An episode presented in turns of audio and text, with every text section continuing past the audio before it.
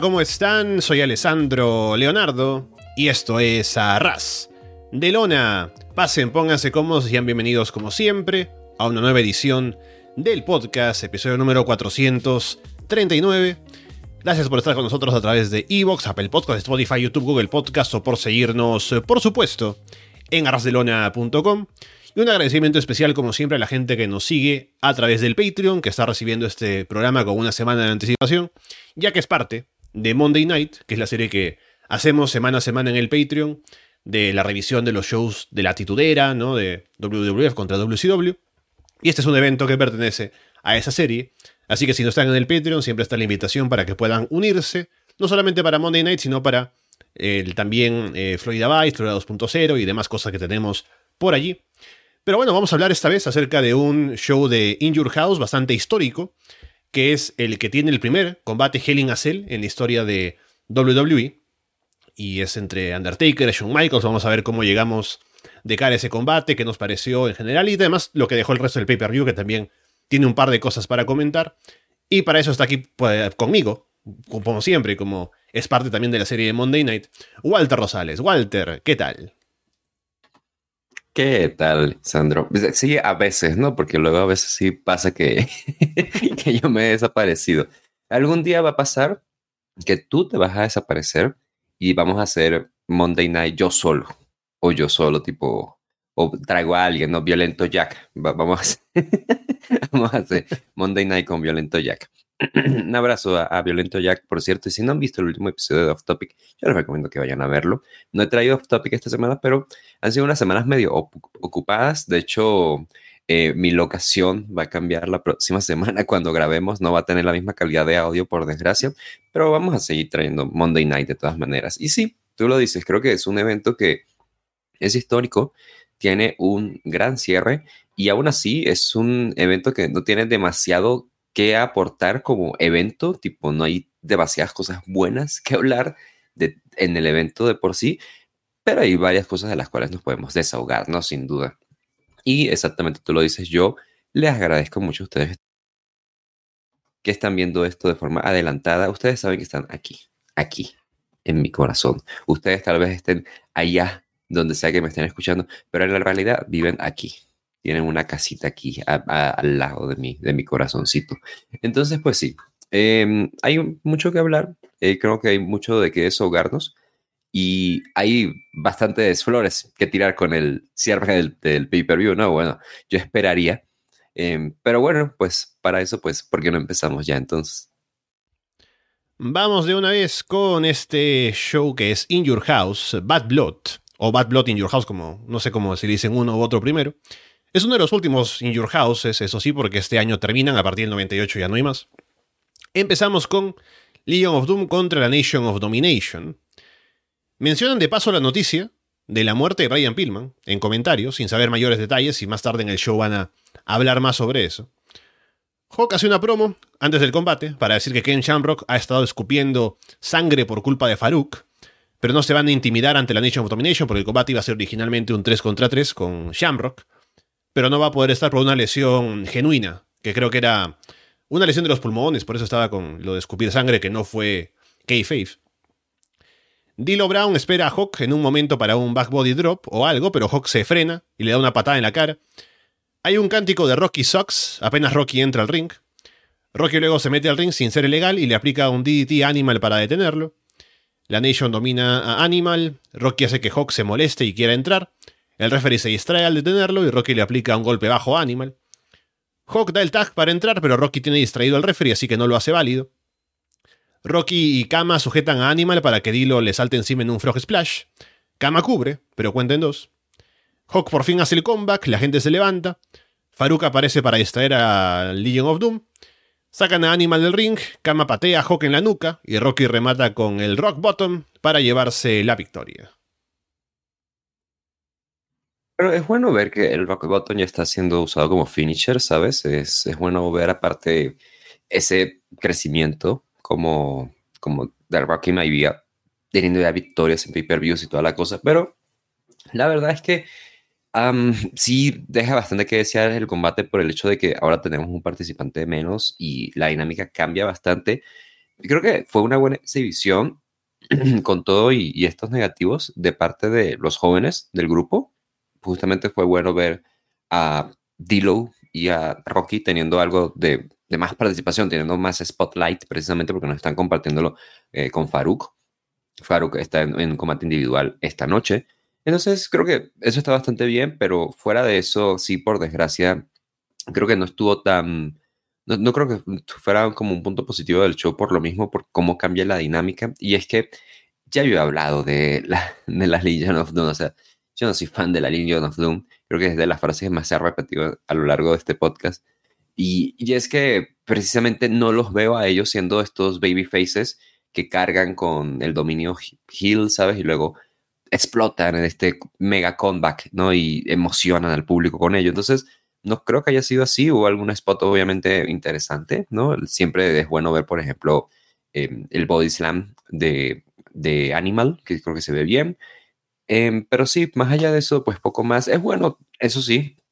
Creo que teniendo en cuenta que no está Rock y no está alguien aquí supliendo a, bueno, a Matt Johnson, el que sea, ¿no? Que estuviera supliendo em, al equipo de, de Legion of Doom pues igual está bueno que le hayan dado la victoria a Nation of Domination. Creo que sí les hacía algo de falta. Y es un grupo que, fíjate que con todo y el hecho de que han perdido, qué sé yo, eh, tanto spotlight de, oro y demás, así como que no están eh, luchando por el título mundial como hace unos meses, por ejemplo. A pesar de eso, creo que están en una mejor posición. Creo que están, se siente como un grupo más fuerte, está en televisión más tiempo. O sea, creo que están ganando pues una, un buen momentum, ¿sabes? Lo están manteniendo ahí. Y pues vaya, creo que, creo que fue una buena exhibición de los jóvenes, pero poco más allá de eso no, no soy demasiado optimista o demasiado positivo con este combate. Creo que la dinámica de, la desventaja termina por afectarlo bastante, sobre todo si tienes a Legion of Doom en el otro bando, en el bando de los babyfaces, ya ves.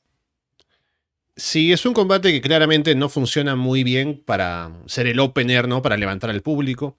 Aunque es cierto que tiene hit, porque está Legion of Doom, que siempre son populares, y Nation, sobre todo con Rocky Maivia, que le ha venido bastante bien a la Nation tenerlo, no solamente porque es un soplo de aire fresco y ha reforzado el grupo, eh, porque inmediatamente estuvieron en, la rivalidad con eh, DOA y los boricuas, entonces no fue como que fue la gran explosión para Nation desde el inicio. Pero al menos sí tienen el hit porque la gente lo odia, entonces ya con que esté él, ya el público está en contra de ellos. Y también en la dinámica en el ring, entonces dentro de lo que cabe y lo que se podía esperar de un combate así, no estuvo mal, pero tampoco es un combate que sirva mucho para marcar la pauta para el resto del show. Lo que sí Dilo lució bien, Rocky también. Me gustó el Frog Splash, hasta me, me, comí el falso final porque lo armaron bastante bien y la primera vez que lo, que lo usa, si no me equivoco. O al menos que se vea así en un combate, ¿no? Porque creo que cuando estaba todavía con traje Dilo, había saltado en algún momento para atacar a alguien, ¿no? Pero me parece que estuvo bien por ese lado, por los jóvenes, como decías, pero no mucho más que sacarle al combate. Doug Hendrix y Sonny están en backstage para promocionar la Superstar Line. McMahon luego anuncia que encontraron a Brian Pillman, hoy muerto en su habitación de hotel, y le envía sus condolencias a la familia. Lo que me hace pensar que ya ahora para el día de, del, del Raw siguiente será el show homenaje a Pillman, que tiene ese momento de la entrevista a la esposa, ¿no? Que es bastante horrible, pero eh, bueno, lamentablemente aquí está lo que decíamos en el pasado Monday Night, que es el show en el que se anuncia la muerte de Brian Pillman. Y una vez puedo hablar de esto, ya que en lugar de tocarlo otra vez más tarde en el show, puedo hablar que más adelante hablan acerca de la actualización de por qué fue que falleció. Vince dice que las autoridades no sospechan un asesinato ni nada, y parece que se estaría hablando de una sobredosis de fármacos, ya sean recetados o recreacionales, y menciona que es un problema generalizado en los deportes, en el espectáculo, que se tendrá que confirmar esos siete días después, cuando se tenga el reporte toxicológico. Pero un poco Vince, mientras que da las condolencias, también como que habla de lo negativo que que es un tema como el que lleva la muerte de Brian Pillman, que obviamente lo es, ¿no? Y, bueno, pudo haberse evitado en otras circunstancias, pero lamentablemente concluyó en el fallecimiento de Pillman. Sabes, e, es muy triste porque precisamente, eh, tal cual como, como la vida misma, eh, con, todo y, el chiste que, que estábamos haciendo en el último, la última edición de Monday Night, pues nos tomó por sorpresa, ¿no? Fue como de, ah, esto, esto, es lo último que vemos de Pillman, ¿sabes?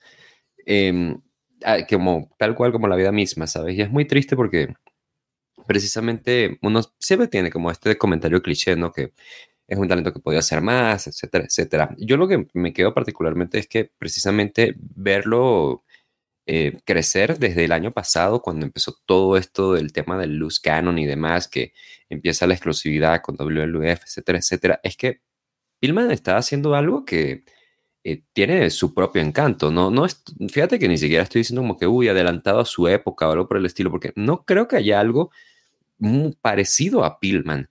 Hay cosas que se han intentado ser como él, pero no han salido precisamente con ese mismo, eh, con ese mismo tono, con esa misma magia. Entonces me parece que es algo bastante único lo que él, lo que él creó y es sin, sin duda un talento muy bueno. O sea, en el ring siempre fue considerado como un gran luchador que por desgracia estuvo bastante tiempo en WCW donde no le estaban dando pues buenas oportunidades y vaya, el hecho de que ocurra de esta forma, pues de no, es, es una pena, ¿no? Es una pena porque es un reflejo de eh, la dura realidad que, que, tiene este deporte, que tiene eh, este deporte sobre todo para la época, que eran personas que abusaban de, de todo, ¿no? Que no, no se cuidaban de, de ninguna manera. ¿Saben? A mí siempre me parece bastante, bastante curioso como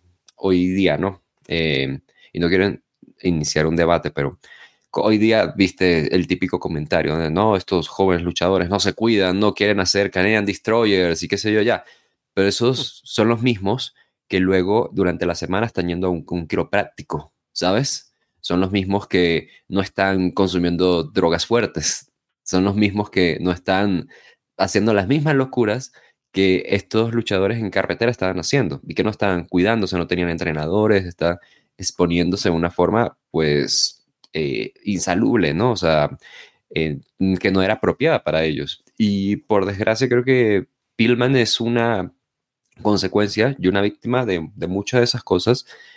Y obviamente, eh, de nuevo, es, es, muy triste por eso, pero ya luego algo positivo que saco de acá, ¿sabes? Y, y no quisiera cerrar sin mencionarlo, es el hecho de que cuando Pillman fallece, hay un sentimiento al, en general en el mundo del wrestling de, de unión, ¿sabes? WCW, Mike está organizando cositas ahí para Pillman, David Arquette ofreció dinero a la familia Pillman luego de que él hizo esta película con WCW, de Raid Rumble, mismo WWF, muchos luchadores pues ofrecieron sus condolencias y la empresa pues, bueno, digamos que aquí lo trató muy bien, pero luego WWF eh, irónicamente sería la empresa que peor lo manejaría. Pero para eso, pues, esperamos a la siguiente edición de Monday Night, ¿no? sí, o sea, muy triste, muy, muy triste, pero me alegra haber coincidido eh, con esta época de Brian Pillman en el programa. Y obviamente es alguien que, que vamos a extrañar y que, y que me lamento mucho que, que, su última historia no haya sido algo que nos encantara tanto, ¿sabes? Porque le estábamos diciendo que mucho esta historia con Goldust no nos estaba encantando, pero justo cuando da una promo que dijimos, ah, pues mira, esto fue una buena promo, vamos a ver qué tal en el pay-per-view pasa esto. Y vaya, eh, nada, muchachos, abracen a sus seres queridos, eh, disfruten la vida y, nada, qué, qué, mal por Brian Pillman. Hoy en día, pues seguimos recordándolo con mucho cariño. Sí, al menos creo que el fallecimiento de Pillman, aparte de, de lo triste que es, también puede funcionar como una advertencia para el resto de luchadores, ¿no? Que de pronto se ponen a ver que esto le pasó a Pillman y tienen alguna reflexión, en algún caso al menos, del uso de sustancias y el uso de pastillas, y eso puede generar un cambio positivo, ¿no? A partir de un mal ejemplo, lamentablemente. Que es algo parecido a lo que pasó con las muertes de Eddie Guerrero y sobre todo la de Chris Benoit, ¿no? Que a partir de eso hubo más control en cuanto al uso de sustancias y todo lo demás. Y el control de en cuanto al, al daño cerebral que se sufre con ciertas cosas que se hacen, el cuidado de las conmociones cerebrales y demás. O sea, lamentablemente a través de, a través de tragedias, como es en este caso, se pueden dar cambios positivos, ¿no? Así que eso también es un legado de Brian Pillman, en este caso en medio de los noventas. Y también me alegra haber podido tener un poco más de contexto, de haberlo visto en los shows, ¿no? Que vimos una buena parte de él en WCW. Eh, lamentablemente, antes de llegar a WWE, justamente hay un accidente que lo limita bastante en lo físico. Así que nunca llegó a dar todo su potencial en el ring, en la empresa. Pero tuvo grandes momentos igual en promos y demás. Así que bueno, tener un poco más de contexto de lo que fue Brian Pillman antes de su fallecimiento nos sirve un poco más para valorar el legado que tiene. Luego el combate que iba a haber eh, con Brian Pillman iba a ser contra Dude Love, pero como no se puede hacer, lo reemplazan con un Max Mini y Nova contra Mosaic y Tarántula. Hay una buena reacción del público cuando mencionan a Max Mini, que es el, mini más eh, promocionado ¿no? de que han tenido los shows hasta ahora. Nova esquiva un ataque, Tarántula golpea a Mosaic por error, tienen otros momentos así de, de enfrentarse entre ellos por accidente. Max atrapa a Tarántula en una buena huracán rana, los rudos dominan a Nova. Tarántula luego levanta Max en un gorila press y lo lanza sobre la mesa de comentarios en inglés. Max intenta un par de cosas con Tarántula eh, por la parte final, pero las secuencias no quedan tan limpias, ¿no? Como que no sé si se cae uno por allá, una cosa por aquí no sale tan bien. Así que el público termina enganchándose menos que en otros combates de este estilo. Max termina atrapando a Tarántula en un crucifix. Parece que Mosaic va a llegar a romper la cuenta, pero el referee cuenta 3 y Max gana que me dio la sensación de ser más que el final del combate. Fue como que el referee se da cuenta o alguien le dice por la oreja, ¿no? Que el combate no está funcionando, el público está aburrido, ¿no? Como que no ha conectado tanto. Y es como que ya, cuenta tres y nos vamos a la casa. Bueno, no hace falta decir que esta fue la peor eh, muestra, ¿no? La peor exhibición que hemos tenido de la división mini eh, desde que existe, ¿no? Hablando de los talentos, ¿no? Porque eh, aparte creo, creo que eso influye, el hecho de que aquí los talentos fueran simplemente como que, eh, bueno, tú eh, un traje, no, tarántula, ahora eres tarántula, ¿no? Y ahora eres tú también, ni siquiera como, me acuerdo cómo se llama el otro, ya ves. me llamó la atención. Ahí está, mira, o sea. me llamó la atención, eso sí, que en el equipo de los Babyfaces está Max Mini, que ya los conocemos, es Suki, pero también Nova es el original octagoncito. Entonces, vaya, ahí un pequeño de un pequeño pues dato curioso que les dejo.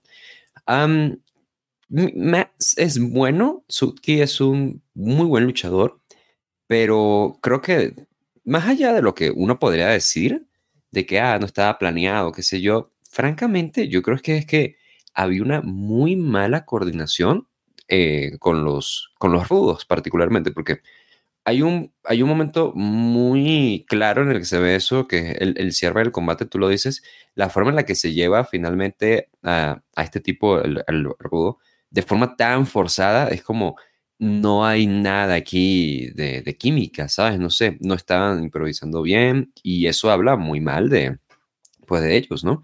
De precisamente cómo estaban coordinándose con ellos. No creo que haya sido particularmente algo así que para juzgarlos en general, pero fue un mal día y se, se ve, sí se nota, y coincide obviamente pues con una tragedia, ¿no? Entonces digamos que em, el público no está recibiendo esto tampoco de la mejor manera. Eh, es una pena porque ha habido exhibiciones bastante buenas de parte de, los minis. Em, no es una división con la que el público así como, ah, sí, sí, vamos a seguir la división y, y la siguen fervientemente, pero como una pequeña muestra ahí que lanzan ahí de la nada en el show, ha funcionado, el público mío lo recibe bastante bien, sobre todo Max Mini, creo que la gente pues ha conectado con él, eh, en una menor medida, obviamente, no es como un, fíjate que es gracioso, él está over, pero no está over de forma canónica, ¿no? Porque no es como que esto le vaya a ayudar dentro del show de, alguna manera, simplemente cuando esté ahí en, en vivo con el público. Pero vaya, creo que sí, no estuvo nada bien esto. Eh, fue la peor división y la peor lucha que hemos tenido de parte de los minis hasta ahora. Sí, una lástima porque la intención seguramente con el combate era que ya tenemos la mala noticia de Pillman, que no sé si se la dieron al público en vivo, pero sí al público del pay-per-view, entonces es como que ya tenemos esto negativo, pero les ponemos este combate que va a ser divertido para que un poco levantemos los ánimos, pero no, no funciona tampoco ni por ese lado ni como combate porque tiene muchos fallos, lamentablemente. Combate por el título de parejas de WWF, los Headbangers contra los Godwins. Sony hace las presentaciones del combate. Phineas escupe hacia arriba y agarra la saliva en la mano. Mosh escupe arriba y lo atrapa de nuevo en la boca. Lo que me imagino que es un gesto babyface, pero la gente no lo recibe tan así. Mosh saca a Phineas del ring con un huracán rana. Thrasher salta desde el filo de ring y aplica una huracán rana afuera también. La cámara se lo pierde la primera vez. Y yo digo, wow, se perdieron un spot de una huracán rana desde el filo de ring hacia afuera, ¿no? Y cuando lo repiten se ve que salió horrible, así que mejor no lo habrían repetido. Los Headbangers levantan a Phineas para un doble flashback, o flapjack, perdón. Pero Phineas gira hacia adelante y casi cae de cabeza en la lona. Felizmente no muere. Thrasher lanza a Mosh en un suplex frontal desde la esquina sobre Phineas. Henry se mete a golpear a Thrasher sin ser ilegal y los Godwins toman el control. Dominan a Thrasher. Uncle Clitus ataca, ataca afuera también. Mosh hace el comeback, golpea al tío Clitus de paso en el filo. Mosh salta en un West Coast Pop desde la esquina, pero Phineas lo atrapa en un sit down power bump y se lleva la victoria. Así que los Godwins son ahora campeones de parejas de WWF. Luego siguen atacando, después del combate se anuncia que si, se van, si, no se van del ring inmediatamente, les quitarán el título de parejas. Así que los Godwins se van molestos, amenazando a los comentaristas y la gente en ringside, pero con los cinturones.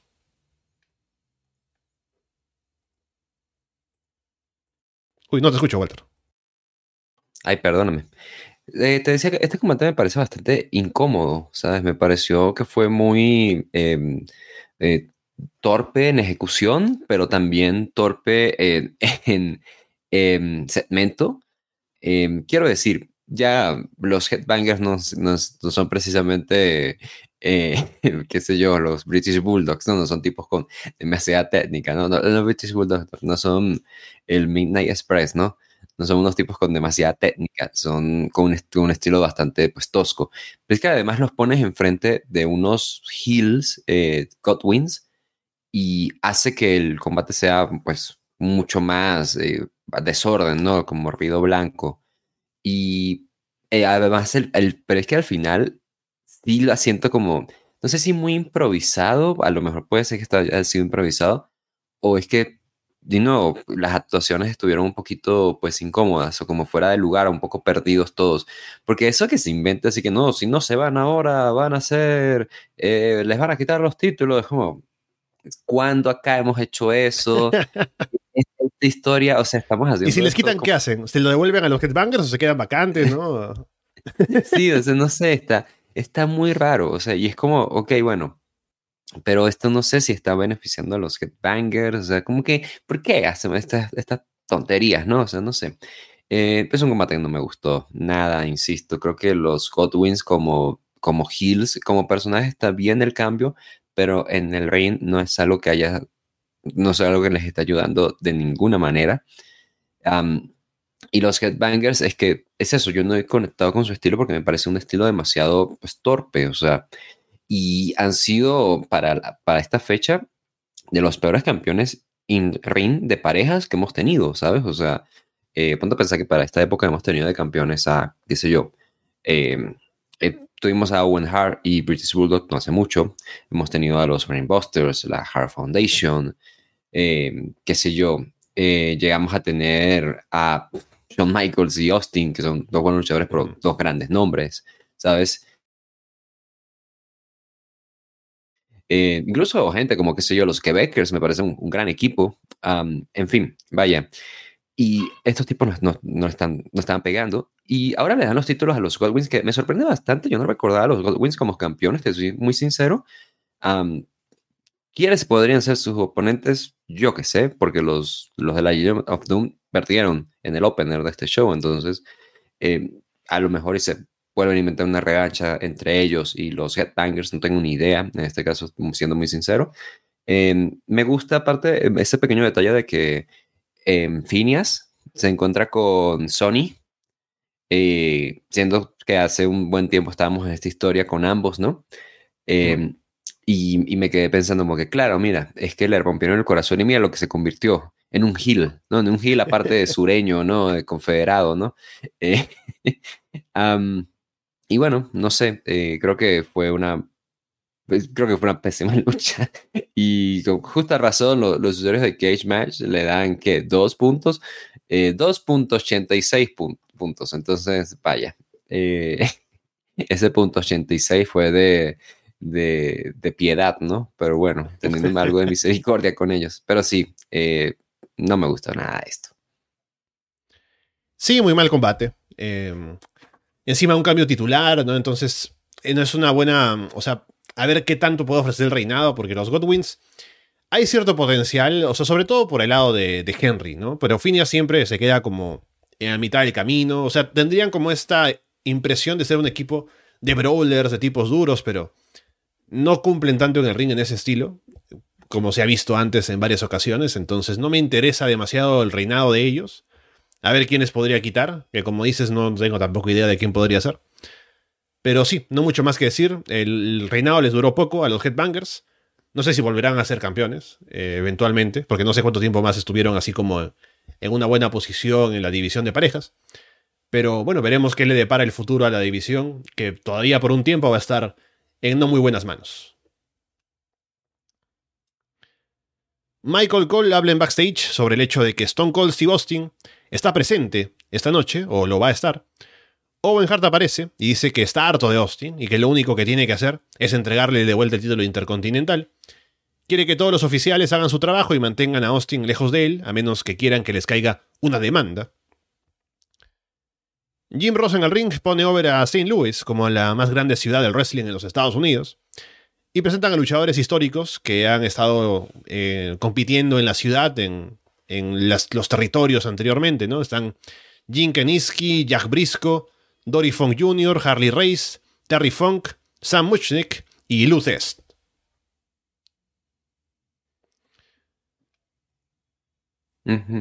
Fíjate, eh, yo, yo, quería hablar de esto porque eh, obviamente tiene mucha edición, postproducción, mm. eh, el pay-per-view, ¿no? Entonces no es como que estos videos que están mostrándonos se muestran ahí para el público en vivo, o al menos no me da la impresión está bastante curado, pero eh, yo te juro que la sensación que yo tuve viendo esto fue, ah, esto es que este, sigo viendo el pay-per-view de WLF, ¿verdad? O sea, porque siempre cuando de acá WWE ha hecho algo así como esto, ¿no? Y aparte, mm. mencionando bastantes veces las palabras wrestling y la palabra campeón mundial de NWA.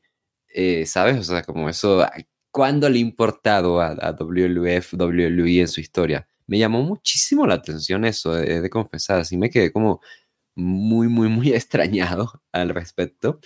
Eh, pero fue una sorpresa bienvenida, ¿sabes? O sea, carajo, ponte a pensar eh, que yo no sabía que San Luis, San Luis, San Luis, San, San Lucho, tuviera tan, tan buenos luchadores. O sea, pues, estamos hablando de unos nombres muy grandes. Lutes, em, ¿cómo se llama? No, son de la, de la ciudad, pero es gente que hizo su carrera luchando ahí, ¿no? Ah, no, bueno, entonces no, entonces me engañaron, San Luis, maldita sea. Claro, porque Terry Funk no es de San Luis, ¿no? Terry Funk es de, de Texas. ah, es de Texas. Ah, bueno, pues sí, ¿no? Pero imagínate eso, es como nada, sabes que, eh, sabes que ya, me, ya adiós San Luis, ya, ya, ya no quiero hablar de ti. Pero vaya, me, me, tomó, por, me tomó por sorpresa, o sea, creo que fue algo bienvenido, ¿sabes? O sea, sí me pareció muy interesante. Probablemente, creo que habrá sido, ah, si tuviera que adivinar, una cuerda ahí con el alcalde o gobernador que creo que estaba por allí. Mm. Eh, para que utilizaran el edificio, algo por el estilo, ¿sabes? Seguramente, ah, pero vamos a hacer esto. Y ellos como que, ok, está bien, te, te, dejo hacer esto, ¿no? Y ya armaron esto. Eh, es bueno escuchar a Todd Pittengill, que creo que fue la voz de estos videos en donde hablaba de, de las carreras de cada uno y demás. pero sí, o sea, me llamó mucho la atención, o sea, de cuándo acá hemos, hemos visto esto en WWE, ¿sabes? Imagínate si hubieran ido a Puerto Rico, ¿no? Eh, y en Backlash, vayan a Puerto Rico, entonces hacen un segmento homenaje eh, a a, todos, ¿no? A Abdullah the Butcher, Sabio, eh, qué sé yo, el Invader, el Invader tal vez, tal vez, no, no, pero Carlos Colón, eh, eh, qué sé yo, ¿no? Rey González, etcétera, ¿no? Como muy, muy extraño, muy atípico de parte de WWE, pero me quedó, me, me tomó por, mucho por, por sorpresa. Es como, ¿sabes? Cuando me recuerdo un poquito, lo último que recuerdo que vi, que vi algo así fue cuando hicieron este segmento de en un AEW Dark, me parece, cuando fueron a Memphis, pero fue la primera, primera vez que fueron a Memphis, o sea, AEW tenía menos de un año de existir. Eh, y hicieron un segmento así. Eh, pero sí, o sea, no sé. Eh, San Luis homenajeando personas que, que no son de allá. Estaba viendo aquí en Cage Match, o sea, qué empresa podría ser la asociada a la ciudad de San Luis. Hay eh, un St. Louis Wrestling Club, que es básicamente NWA San Luis, pero tiene pocos shows, ¿no? Entonces, hay gente, la gente que estuvo acá mencionada estuvo participando en esos shows, ¿no? Pero en general, NWA tuvo sus shows en, en esa región también, ¿no? Así que no es como que exclusivo de ahí, pero habrá sido un territorio fuerte por la cantidad de shows tal vez que presentaban, ¿no? Pero bueno, tenemos un poco de historia por parte de WWF, que pasa que cuando están en crisis y están ganándole por el otro lado WCW, se alían con todo el mundo, ¿no? venga DCW, venga AAA, ¿no? Y luego se olvidan.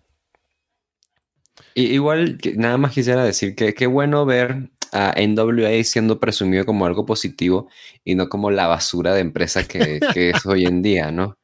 O sea, los recortes presupuestarios.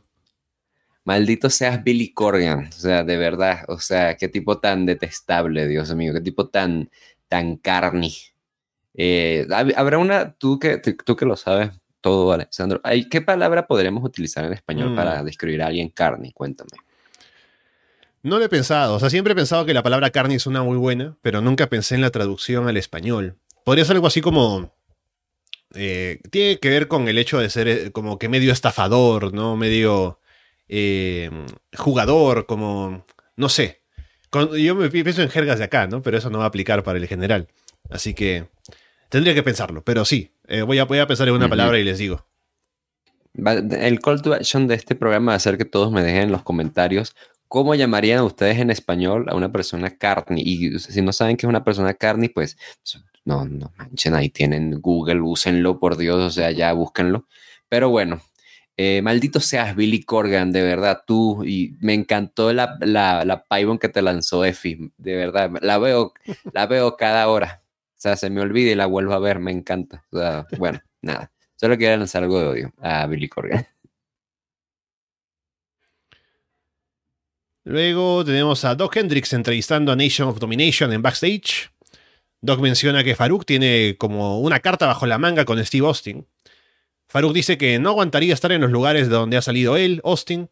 Hoy le patriará el trasero a Owen Hart y Stone Cold es solo otro nombre para él, no significa nada. El combate es precisamente por el título intercontinental, el final la final del torneo que han estado haciendo en Raw. Owen Hart contra Farouk. Owen viene con su nueva música que está mejor que la anterior, porque hubo como un periodo, me parece, de transición, no estoy seguro, entre la música antigua, ¿no? De, de King of Hearts y esta nueva. Pero me gusta esta nueva, también creo que le pega bien. Stone Cold Steve Austin aparece luego de la entrada de Owen y Farouk, trae el título intercontinental y lo tira por encima de la mesa de comentarios, antes de sentarse a un lado junto con Sargento Slaughter. Austin luego se pone los auriculares de Vince un rato para meterse con Owen y Farouk. Farouk tiene la ventaja en fuerza, Owen se pone a trabajar la pierna izquierda. Austin luego se mete a hablar con las mesas de comentarios en español y en francés. Farouk toma el control Jim Neidhart aparece en ringside. El referee y Slaughter se distraen con Neidhart. Austin golpea a Farouk en la cabeza con el cinturón, el título intercontinental. Owen cubre y se lleva la victoria. Y Austin tira el cinturón adentro del ring antes de irse.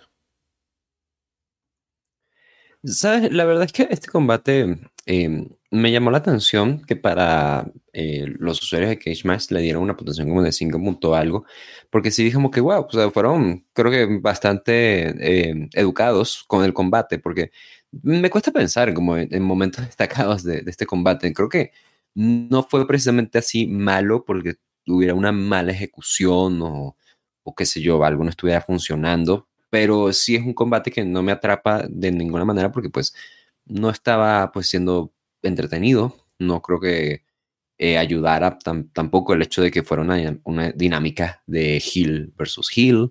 Em, entonces, creo que por ahí se ve bastante afectado, pero vaya, aún así creo que no estuviese, pues, insisto, como mal ejecutado ni mucho menos. Eh, Farouk, eh, una pena, porque Farouk creo que es un buen luchador. simplemente creo que no es alguien que sea como lo suficientemente versátil para tener combates tan variados, ¿sabes? O sea, eh, creo que es la forma más amable en lo que lo puedo poner. Em, y yo recuerdo, por ejemplo, cuando eh, Ron Simmons se volvió campeón mundial de WCW, estaba viendo como que, ah, vamos a ver cuáles fueron las defensas de Ron Simmons como campeón. Y tuvo una defensa contra The Barbarian, por ejemplo. ¿Te puedes imaginar eso? O sea, dos tipos pegándose así, pam, pam, y es todo, ¿no? O sea, em, me deja esa impresión como que es alguien que no puede o no, no ha podido pues hacer algo tan variado con eh, los oponentes que ha tenido en su carrera. Saben que ya también tiene una edad, ¿no? Entonces eso también afecta, pero en fin, creo que es un combate que estuvo pues ok, simplemente que no me enganchó de ninguna manera. Y en cuanto al final, pues es bueno ver a Austin siendo utilizado de forma pues bastante creativa en los shows, lo están manteniendo en pantalla, a pesar de que todavía no puede luchar aún, pero lo están manteniendo en pantalla para pues, poder seguir haciendo cosas con él. Y aquí, pues, ¿sabes?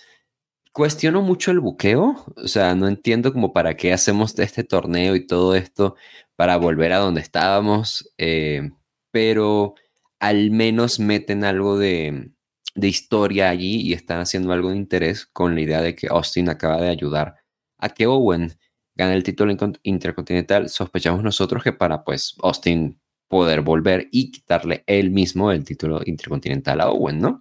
Eh, muy así, eh, tipo rudo, ¿no? Así badass de los noventas de su parte, ¿no? Austin, en verdad, viéndolo acá, sabes que me recuerda bastante, y, uno, ¿sabes? No, nunca había hecho esa conexión, pero viéndolo es como, pues sí, ¿no? Me recuerda mucho como el típico protagonista de película de acción de esta, de esta década, de esta, de esta época, ¿no? Que es, hace cosas cuestionables, pero como le salen bien, eh, uno no, no, lo, no se pone a criticarlas, ¿no? Como esto, si el tipo de verdad viene y le quita el título a Owen, pues no le vamos a criticar esta, esta, e, e, esta acción que hizo, ¿no? Pero si no le vamos a quitar el, título va a quedar como un estúpido, o sea, me explico. Eh, vamos a ver y qué tal. Em, pero bueno, por mientras, vaya, me llamó, eh, me llamó la atención al final y es un combate que por desgracia no me, llamó la atención para nada, ya ven. Sí, creo que el combate no tiene momentos, como decías, que sean destacados si no tienen a Austin involucrado, ¿no? O sea, si yo pienso en ese combate, pienso en Steve Austin hablando en comentarios, metiéndose con la mesa de español, de francés, y el final, que es también con él atacando a Farouk y dejándole el título a, Owen. Y eso es, el combate es eso, el show de Steve Austin con Farouk y Owen en el ring, ¿no? No sé si aparte de el hecho de que Steve Austin obviamente está involucrado en la historia del título, también tuvo que ver que sabían que, ser un, que al ser un Hill contra Hill no iba a generar demasiado, iba a tener sus limitaciones. Si ahí insistieron en que Austin estuviera tan involucrado en el combate. Pero de una u otra manera creo que lo salvó. Así que si ese puntaje de Cage Match está por encima del 5, es gracias a Austin, no por el, no por el combate de Owen y Farouk. Los boricuas contra los discípulos del Apocalipsis. Eh, DOA vienen sin motos, así que la gente responde mucho menos. Todos los boricuas golpean a Chains en eh, ringside y, adentro del ring, a espaldas del referee. Dominan a Chains. Sabio se golpea en una esquina y se pone a dar vueltas eh, para vender. Crush hace el comeback. Se arma un brawl entre todo el mundo. Chains golpea a Jesús desde afuera. Y Crush remata con el backbreaker con vuelta al mundo para llevarse la victoria. Ah, pues un poquito igual que el combate, el combate de, em, los títulos mundiales de parejas, este le dan 2.52. Em, y es que me, me realizó mucha cage porque digo, necesito validación de que alguien piense que, que, esto, no, esto es igual de malo como yo lo pienso que es, ¿no? Y viéndolo, eh, wow, o sea, ¿Qué decirte? O sea, ni, siquiera, te, soy sincero, recuerdo, ¿quién, ganó? ¿Esto lo ganaron los, los, los nazis? ¿Los moteros? Sí, sí, Los pelados. Qué pena, qué pena. Bueno, los pelados y, y Crush y, y, ¿cómo se llama? Ah, Chains, ¿verdad? Sí. es que, ay, este combate. O sea, si los boricos tuvieran unos buenos oponentes, al menos, ¿no? Pero, ¿qué, qué mm. tipo destacable o rescatable al menos hay en, en DOA. Ah, nada, ¿no? O sea que ¿Qué Mm, pueden hacer los boricuas si aparte ellos son los? Brian Lee a veces, a veces. Están, esper- están esperando que el tipo del frente haga el comeback, pero no, no pasa nada. Ya sé, o sea, me, eh, me apena mucho la derrota de los boricuas, eso sí, porque yo al menos hubiera celebrado. Eh, volvieron a salir con su tema de entrada, ¿no? mírame a Ajá. los ojos cuando digas mi nombre, no me confrontes si no eres un hombre, en, en fin, vaya mi gente latino. Eh, pero sí, me hubiese encantado una victoria de ellos. Eh, es precisamente, es que creo que no, no están haciendo nada. Mira, yo sé que o sea, yo, yo sé que los boricuas son unos buenos luchadores, pero es que me parece que la ofensiva son tres movimientos, o sea, no están haciendo algo, no están haciendo combinaciones, eh, y del otro lado ni se diga, o sea, unos tipos que literalmente son hermanos, son gemelos y no pueden hacer nada juntos, o sea, y toman los- la forma de tomar bombs es pésima de ellos, el selling está mal, es como que todo el mundo hace lo que le da la gana en esta lucha. eh, malo, o sea, malo por, por donde lo veas, no sé. Eh, no disfruté esto y mucho menos disfruté ver a los boricuas perdiendo. Y aparte, sabes que viéndolos, est- estaba pensando como que, no, no sé si tú, tú que estás igual metido en esto, me, me puedas dar un poquito de perspectiva, pero ¿viste cómo estaba vestido eh, José? José tenía la ropa muy, muy holgada. Y yo dije, tiene la, la ropa demasiado holgada, al punto de que creo que es como, ah, vamos a ponerle ropa, ya está, ¿no? O sea, como que alguien que no sabe. Y yo dije, a lo mejor él ya está muy mayor. Y busqué, y no, él para esta época tenía unos 24 años, 23 años, eh, 27. Estaba muy joven. Entonces yo dije, bueno, tal vez, pues, sea que sí era algo de la época, ¿no? Pero es que se veía casi como una, una caricatura, ¿no? Una parodia, la, la forma en la que los boricuas están luchando hoy día. Eh, me gustaba más el, el look anterior. El uniforme con los pantalones blancos, los... Sí, sí, eso, rojas. eso sí, como Don Gato. Sí, eso sí me gusta. Eso sí me gusta. Pero no sé, ¿tú, tú, tú sí crees que es algo como de época o si crees que está un poquito como, ah, vistámoslo como cholos, ya está, ¿no? Creo que un poco como- de cada uno, ¿no? Porque, o sea, esta, el, el look sí se lleva, pero es como que no sé si ellos se vestirían así en la vida real, ¿no? Entonces, como es como que Mm. ya vamos a ponerles un traje estereotípico de cholos, ¿no? De, de chicanos y que se pongan y ya está, ¿no? Y encima, seguramente eh, no, ni siquiera le tomaron la medida a Jesús. Le dijeron, ya ponte esto, ¿no? Que te quedará, si te queda holgado, mejor que que te quede pequeño, ¿no? Claro. Entonces ya está, sí. Claro, ah, no sé. Pobres boricuas, me gustaba más su look anterior, ojalá vuelva pronto. Eh, y nada, eh, es una pena que estén haciendo pasar por esto al el experto en triples amenazas, Sabio Vega, y era antes conocido como el agente libre más cotizado de nuestro negocio, Miguel Pérez Jr. Pero bueno, eh, ¿qué decirles, muchachos? Muy malo. Le ve la espalda no se le ve la espalda peluda a Miguel, ¿no? O sea, ya que qué encanto tiene el traje si es que no, eso no se resalta, ¿no? Como hacía con el otro. Pero bueno. Claro, no, no, muy, muy mal. Lo peor del pay-per-view, de lejos. Sí. Eh, te contando el resultado, el combate mismo, el concepto mismo de todo. Horrible. La idea. Dios. Michael Cole entrevista a Bret Hart y British Bulldog en backstage. Bret dice que los estadounidenses pueden soñar todo lo que quieran, pero la Hart Foundation va a demostrar otra vez que son mejores que cualquier par de americanos que les pongan al frente. Bulldogs dice que la única bandera que ondeará esta noche será la de Canadá. Será victoria de él y Brett aquí, esta noche, eh, eh, aquí, ¿no? Y se va. Eso me, me encantó. British Bulldog nunca ha sido el más agraciado con, con las probos, ¿no? Eh, pobrecito. Eh, nada más quería decir eso, que, que me encantó. O sea, es como, ¿sabes? Me, me, me dio mucha, mucho aire a. ¿nu- ¿Nunca has visto la, la promo de, de Genesis of McGillicuddy?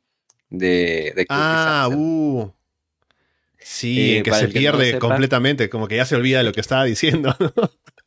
Para el que no lo sepa, eh, eh, Curtis Axel, que estuvo antes en, en NXT cuando era este reality show, lo ponen a hacer una promo, ¿no? Lo elimina y dice, bueno, ya, haz, haz tu promo, ¿no? Entonces, la promo se va.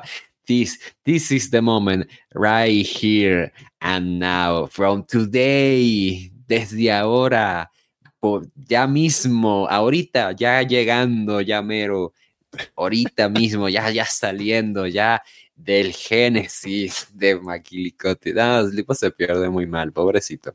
Eh, me dio mucho ahí esta promo de British Bulldog. Eh, pero bueno, ya, ya pasemos al combate, hablemos de esto. Combate especial de banderas. Bret Hart y British Bulldog contra Vader y el Patriota. ¿Por qué es un combate de especial y no solamente combate de banderas? Pues porque anuncian que el combate se puede ganar, aparte capturando su propia bandera, también por conteo o por sumisión, así que es un combate normal, pero también con banderas. Eso dicen que fue por mutuo acuerdo de ambos equipos, ¿no? Me imagino. No sé por qué, al final igual suben las, suben las esquinas, ¿no? Así que no sé cuál fue la limitante, pero bueno. Hace que el combate sea mejor, siendo sinceros. Doug Hendricks entrevista a Vader y Patriota en backstage. Patriota dice que saldrá hoy con la intención de terminar con el conflicto que ha tenido con la Hard Foundation. Y le da a Vader su palabra de hacer todo lo necesario para ganar. Vader dice que lo del mejor de que hubo, que hay y que habrá es bullshit, ¿no? Y lo ponen, le ponen una censura en, la network y luego se disculpan en comentarios, ¿no? Que, oh, perdónenos que, perdón que Vader haya dicho eso, ¿no? Pero bueno, dirían cosas mucho peores en un par de años. Brett y Bulldog bajan del ring y se arma el brawl afuera. Vader y Patriota sacan ventaja ahí. El referee se distrae a un lado del ring y Brett le aplica un golpe bajo a Patriota. No afecta mucho el combate porque sigue como que no es que dominen a Patriota ni nada. Vader luego le da un golpe bajo a Brett, el referee no dice nada. Brett le aplica la Figure 4 a Patriota en el poste. Brett luego le aplica el Sharpshooter a Patriota, Patriota le da vuelta y él le aplica la llave, pero Bulldog rompe. Vader luego quiere aplicarle el Sharpshooter a Brett, pero Bulldog interviene. Entran siempre a detener al que intenta subir por la bandera y el combate se ve algo desordenado por eso mismo. Vader salta en un moonsault desde la tercera cuerda, Bulldog se mueve y Vader casi cae de pie para seguir atacando. Brett golpea a Vader en ringside con la campana. Dominan a Vader, Patriota hace el comeback. Patriota le aplica el ankle slam a Brett, pero Bulldog rompe la cuenta. Un fan se mete al ring. El referee lo detiene y Bulldog lo saca a patadas también. Vader le aplica una Vader Bomb a Brett. Patriota intenta cubrir a Brett con el Okana Roll, pero Brett gira para quedar por encima, sujetando la truza, y se lleva la victoria. Patriot y Vader luego siguen atacando después del combate, la Hard Foundation se va y poco más. Ah, la verdad, tuve, pues, te digo, como sentimientos encontrados con el combate. Creo que precisamente. Me, mira, por un lado, aprecio como esta intención de Bret Hart, supongo, de, de darnos algo con este tipo de, reales tan distintos a los que lo están poniendo frente a frente. Y es bueno ver a Bret Hart haciendo equipo con British Bulldog. Eh, es un equipo que, por ejemplo, fíjate que no, no esté recordado como, como, un equipo, ¿no? Es toda esa combinación que tuvieron la Hard Foundation. Ellos dos nunca fueron campeones de pareja, nada por el estilo, pues es una buena combinación, ¿sabes? es como, tiene esas cosas positivas, pero eh, no sé, o sea, no, no veo o me sigue sacando mucho de quicio el ver al campeón mundial teniendo un combate así, en lugar de pues, algo más relevante que esto. Y además, el, combate, pues yo particularmente sí creo que em, la estipulación está bastante de sobra, y porque es que precisamente se, pierde al punto de que hace que, los puntos más, em, más débiles de Patriota y de Vader salgan a reducir. Y pues sí, es que no sé, los, los sentí muy perdidos a todos, la acción, incluso en comentarios estaban como de, bueno, ¿y ahora esto qué significa, no? O sea, van acá, ¿cuál es la estrategia de cada equipo en hacer esto, no? Em, Patriota, pues, cuando hace todo este desorden, ¿no? Que de pronto ah, interviene para que alguien no tome una bandera y así, como que no, no logra sacar eh, lo mejor de sí mismo. Creo que el público es el que hace este combate precisamente porque la Hard Foundation es un grupo que tiene tanto hit y Patriota no es que sea, eh, no, es, que sea super over, pero pues, el Patriota, ¿sabes? Es alguien que está representando Estados Unidos y estamos en Estados Unidos, ¿no? Eh, entonces, eso saca adelante el combate, pero no tengo demasiadas cosas buenas que decir, por desgracia, ¿sabes? Em, es bueno que Bret Hart haya tenido la victoria acá, obviamente y que al menos ellos se puedan mantener así, con algo de, de momento, un camino hacia el pay-per-view, pero No sé si es por un tema de que sigan negociando con Brett o porque Brett sigue amenazando con querer irse toda la cosa o, qué exactamente es lo que está pasando, pero estas últimas semanas de Brett Hart han sido un poquito, no sé, em, muy extrañas, ¿no? Es el trato al campeón mundial, eh, bastante cuestionable. Y qué sé yo, al menos el público en vivo pues sacó adelante mucho de esto, pero poco, poco más que yo pueda añadir a, este combate. No creo que tengan tantas cosas buenas que mencionar. Sí, al menos creo que funcionó mejor en los falsos finales y en eso, que si hubiera sido solo un combate de banderas, ¿no? Porque el hecho de que hubiera banderas fue lo que precisamente ensució un poco el combate, ya que cada vez que uno iba a querer subir la esquina y entraba el otro que no era legal y había desorden en el ring, eso manchó bastante el combate. Pero cuando iba a ser un combate normal de parejas, funcionaba mejor. Aún así no llega a ser un combate que sea recomendable ni nada así. Y también se siente poco importante a pesar de todo. Y el público sí responde bien, porque hay hit para la Hard Foundation, hay apoyo sobre todo para el Patriota, porque es el símbolo nacional básicamente. Pero más allá de eso, no tiene demasiado de interesante o de importante que se siente el combate. Así que creo que fue solamente para darle algo que hacer a Brett mientras tanto, ya que el combate del, del main event no lo incluía a él. Y en camino a Survivor Series, que em, no sé si para estas alturas ya tienen el problema con lo de Brett. Eh, porque lo dices, ¿no? A lo mejor ya está el tema de la negociación. Porque ya en este punto ya no hay negociación. O sea, o es una cosa o la otra. Porque Brett ya negoció su contrato hace unos meses, o el año pasado, no recuerdo exactamente cuándo fue. Y ya le dieron esa renovación por 20 años, ¿no? Y una vez que llegamos a este punto es cuando Vince dice, bueno, no me va a alcanzar la plata. Entonces vamos a dejar que Brett se vaya y que acepte su, la oferta de WCW y que nos dé el título, ¿no? Pero no sé si a este punto ya estamos en ese problema o todavía no. Pero sí, el buqueo de Brett ha sido bastante flojito en los últimos meses. Doug Hendricks entrevista a Shawn Michaels, acompañado de su gente en backstage. Shawn dice que la buena noticia es que este combate no será por el título europeo, que se quedará en su cintura, les dice a los demás que irá solo a esa jaula, valiéndose de su habilidad atlética, el hecho de que es un tipo duro, el hombre en WWF, el showstopper, el headliner, el main event. Eso sumado al hecho de que es el hombre más tenaz de la empresa. Va a salir a demostrar que es el tipo, o por qué es el tipo número uno en el negocio. Parece que Triple H quiere decir algo, pero le cortan el segmento. Main Event. Hell in a Cell. Undertaker contra Shawn Michaels. Se le pasa toda la valentía a John cuando ve que está atrapado dentro de la jaula. Taker domina al inicio, lanza a John en un back body drop y los pies de John tocan el techo. Taker luego lanza a John duramente por encima de la tercera cuerda hacia afuera. John golpea a Taker en el filo del ring. Taker le aplica como un stunner sobre la cuerda y John sale volando por los aires. John golpea a Taker con las gradas metálicas y luego le aplica un pile driver sobre la otra porción de, las gradas. John se molesta con un camarógrafo y lo insulta para que se aleje, porque estaba muy metido ahí con la cámara eh, frente a ellos. John golpea a Taker con una silla en la espalda. Taker lanza a John en un back body drop hacia afuera del ring, sobre un camarógrafo. John se molesta y golpea más al tipo sobre el que cayó. Sargento Slaughter aparece para pedir que abran la puerta de la jaula y darle asistencia médica al camarógrafo que cayó. John aplica la switching music, pero Taker se levanta sin vender es cuando John dice, bueno, ya no tengo nada que hacer aquí, ¿no? Si con eso no lo puedo tumbar. Así que se busca qué hacer y justo ve que están abriendo la puerta, o que ya está la puerta abierta, de la jaula, y aprovecha para salir, pero Taker va por él. Taker afuera lanza a John en una catapulta hacia la jaula, y John empieza a sangrar de, inmediato de la frente. Taker lanza a John de cabeza contra la jaula otro par de veces. John derriba a Taker con una patada baja y decide escalar la jaula para escapar. John sube al techo, de la jaula y Taker va por él. Y ese es el momento, aparte del combate que ya estaba siendo muy bueno hasta ahora. Cuando están en el techo de la jaula, hay que imaginarse que es la primera vez que alguien está, que la gente está viendo algo así. En WWF sobre todo, ¿no? Como que se siente peligroso, se siente algo eh, que no se ha visto antes. Y es emocionante por eso mismo. Y pues, puedes ver la cara del público, eh, cómo lo está viviendo. John intenta un pile driver, ahí arriba. Pero Taker lo lanza en un back body drop. Taker le aplica a John un gorila press slam ahí arriba. John intenta bajar por un costado de la jaula, pero Taker lo detiene. Y luego lo golpea, para hacerlo caer desde el costado de la jaula sobre la mesa de comentarios en español y eh, la, mesa, abajo explota. Taker sigue lanzando a John por todas partes en ringside.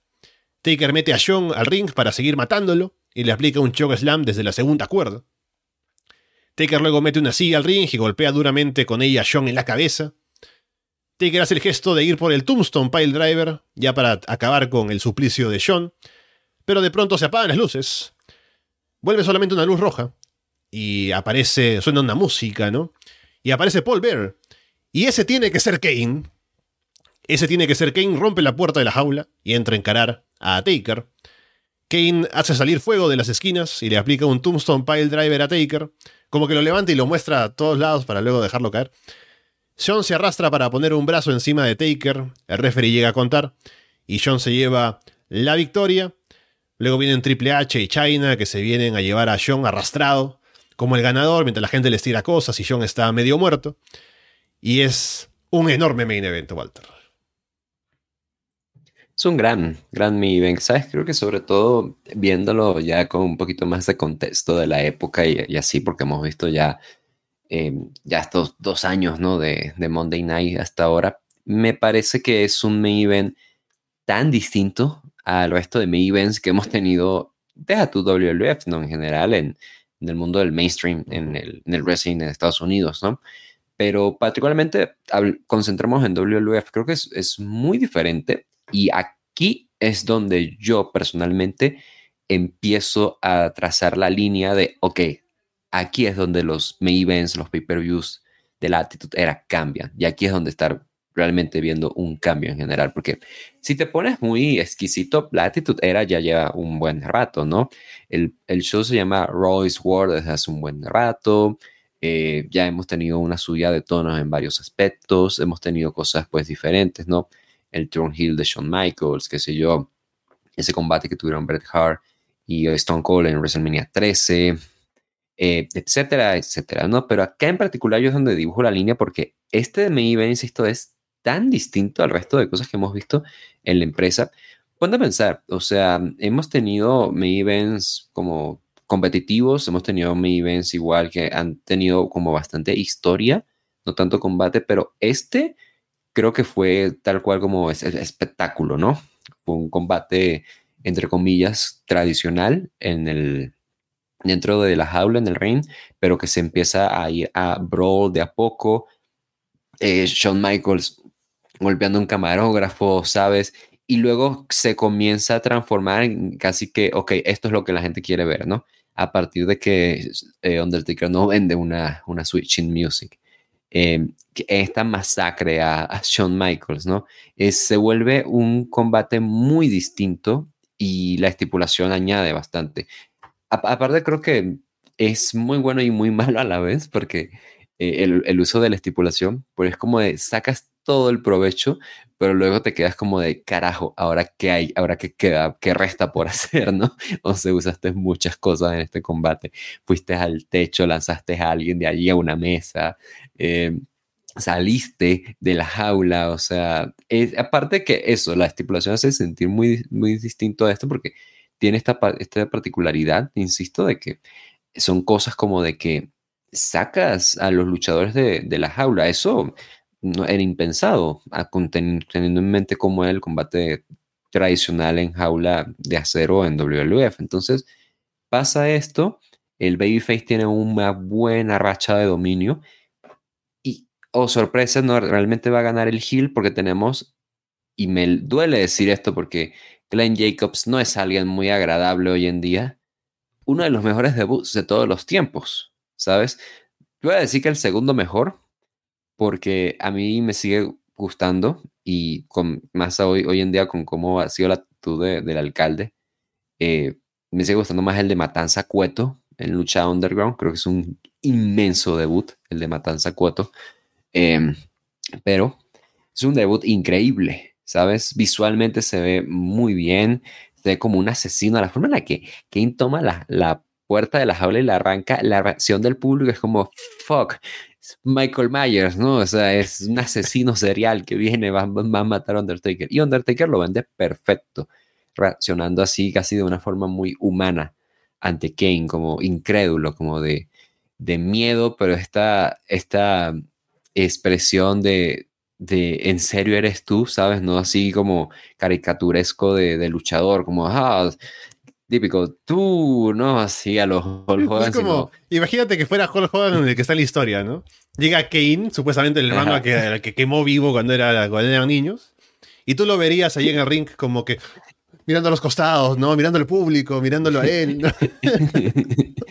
obvio, obvio, obvio. No, o sea, creo que es, se siente como tan humano la reacción. Me parece increíble, creo que es un enorme final. Y insisto, aquí es donde yo en verdad dibujo la línea. Creo que este es ah, en el punto en donde la actitud era se destaca. Dicen, ok, esto ya es distinto. Y creo que va a ser el punto, si tuviera que hacer una predicción, creo que lo va a ser porque aquí es donde precisamente se van a dar cuenta de que esto funciona. Pueden, pueden hacer finales de combates como este, en el cual el heel puede ganar con una trampa, mientras la trampa sea divertida, mientras sea entretenido, mientras la gente se sorprenda, puedes tener de, esta forma porque la gente los va a recibir bien, em, ¿sabes? O sea, puedes ser creativo con tus eh, estipulaciones mientras tengas a las personas correctas para poner over esa estipulación, como en el caso de Undertaker y Shawn Michaels. Y sí, a mí me, parece grandísimo Maven. Creo, em, ahora, ahora lo estoy dudando, pero eh, sí, ahí está. Eh, Dave Meltzer le dio las cinco estrellas a este combate. Y sabes, mm, con todo, me parece muy loco pensar que este ni siquiera es el mejor combate de Shawn Michaels y de Undertaker. Em, pero esa es mi opinión. Y vaya, creo que estuvo increíble. Creo que aquí es como realmente estamos viendo este inicio de la actitud era. Eh, nada, gran cierre. Salva el show por completo. Este combate así de bueno es. Sí, es un show de un combate, sinceramente. Eh, o sea, si vas a recomendar Bad Blood, no recomiendas el show, recomiendas el combate. Eh, y es. Eso es, es un combate perfecto. La estipulación funciona perfectamente para lo que quieren contar está eh, la idea de la matanza de Shawn Michaels, ¿no? Y para eso Shawn se presta mucho en cómo vende, en cómo salta por los aires, en cómo recibe todo y está dispuesto a, que lo lancen de adentro afuera del ring como si nada. Taker que luce como un tipo que está ahí para matar a Shawn y se le ve creíble, se le ve como un tipo duro, ¿no? Aparte de, de por el tema de la muerte y demás, se le ve con, con malas intenciones. Y todo eso funciona dentro del combate y una vez que salen de la jaula, porque estamos en territorio desconocido, ¿no? Porque es el primer, la primera vez que hay un combate así, entonces, una vez que sale, me imagino que la gente se da cuenta de que, ah, o sea, salir no termina el combate, porque en un Steel Cage normal habría terminado ahí, pero no, hay cosas que hacer por fuera, hay que ir al techo, hay que romper mesas afuera, ¿no? O sea, es algo que el combate va sumando cosa tras cosa, y todo además tiene sentido dentro de lo que quieren contar y aporta al combate, y el público está súper metido, y la historia se cuenta muy bien entre los dos, más allá de ser un buen combate en el ring también, cuando están como intercambiando ofensiva. Y el debut final, ¿no? Con todo el drama de, lo que había venido antes con Taker, la aparición de Kane. Y que además el final, por ser de esa manera, hace que Sean salga victorioso, que vaya a ser el siguiente retador al título, y que además salga con, hit, ¿no? Porque vienen sus amigos a llevárselo y le levantan la mano cuando él está medio muerto, y luego van a salir a decir seguramente que, ah, vencí a Undertaker, ¿no? Y que eh, no importa que haya pasado otras cosas, cuando todo el mundo sabe que Taker lo estaba matando. Así que creo que funciona en todo sentido, tanto con el combate mismo, con la historia que cuenta alrededor, tanto para Taker como para John, eh, lo que sirve como espectáculo, también para el público. Y es un combate que te marca la diferencia que va a existir entre WWF y WCW, porque no hay, una, no hay un combate que puedan hacer así en WCW con los mismos elementos, ¿no? De el espectáculo, de la calidad, de la forma en la que está todo producido y lo que se desprende de aquí para próximas historias. Porque el siguiente combate, el, Halloween Havoc, tiene un Hulk Hogan contra Roddy Piper, también en una jaula. Y no creo que vaya a ser como este, vamos a ver cuando lleguemos al combate, ¿no? Pero sí, creo que aquí se va marcando, como bien decías, un cambio en cómo presenta WWE sus, sus shows y también en cómo va cambiando la percepción entre lo que te ofrece WCW y lo que te ofrece WWF y lo que termina prefiriendo la gente. Así que es un triunfo por todos lados y veremos cómo le dan seguimiento a esto a partir de ahora en los shows. Bien, luego de este gran cierre, No gran show, porque es, como digo, un show de un solo combate. Vamos dejando por ahora este In Your House Bad Blood y estaremos de vuelta la próxima semana para seguir viendo cómo sigue WWF, WCW en los semanales con Roy Nitro. Ahora sí en camino a Halloween Havoc por parte de WCW. Vamos a ver que el show se está armando bien, por lo que hemos estado viendo.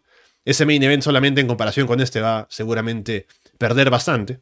Pero veremos cómo terminan de armar ese show y cómo sigue Raw por otro lado con el show homenaje a Pillman y además con lo siguiente que vendrá ya camino a otro histórico que es Survivor Series 97, Walter. Uff. Seguro no vamos a tener mucho de qué hablar en ese show. Pero sí, bueno, ya, ya estaremos esperando, obviamente. Yo les no les agradezco. Si ustedes están escuchando esto por adelantado en Patreon, está en mi corazón. Y si están escuchando esto una semana después de su lanzamiento legítimo, digámoslo, pues mira, yo lo mínimo que espero de ti es que dejes un like, dejes cinco estrellas en Spotify, de lo que tú puedas dejarnos en la plataforma donde nos estés escuchando. O sea, significaría muchísimo. Y también tienes un lugar en mi corazón con todo y eso, imagínate. Entonces, nada, eh, nada, eh, me gustó, me gustó hablar de este combate, de este main event. Em, y ya veremos, se vienen todavía más cosas así, bastante, bastante fuertes, bastante eh, de, mucha conversación, creo yo, como que nos van a dejar mucho, mucho, mucho de qué hablar em, para análisis, ¿no? Sobre todo hoy, en día que estamos como haciendo mucha estamos recordando bastante ¿no? estas épocas eh, con tanta competencia que hay en el mundo del wrestling actualmente. Entonces, nada, pues ya llegaremos a eso eventualmente. Por mientras, yo de nuevo me la pasé muy bien. A todos, un abrazo y gracias por su atención. Con eh, todo eso dicho, por ahora los dejamos de parte de Walter Rosales y Alessandro Leonardo. Muchas gracias y esperamos verlos pronto.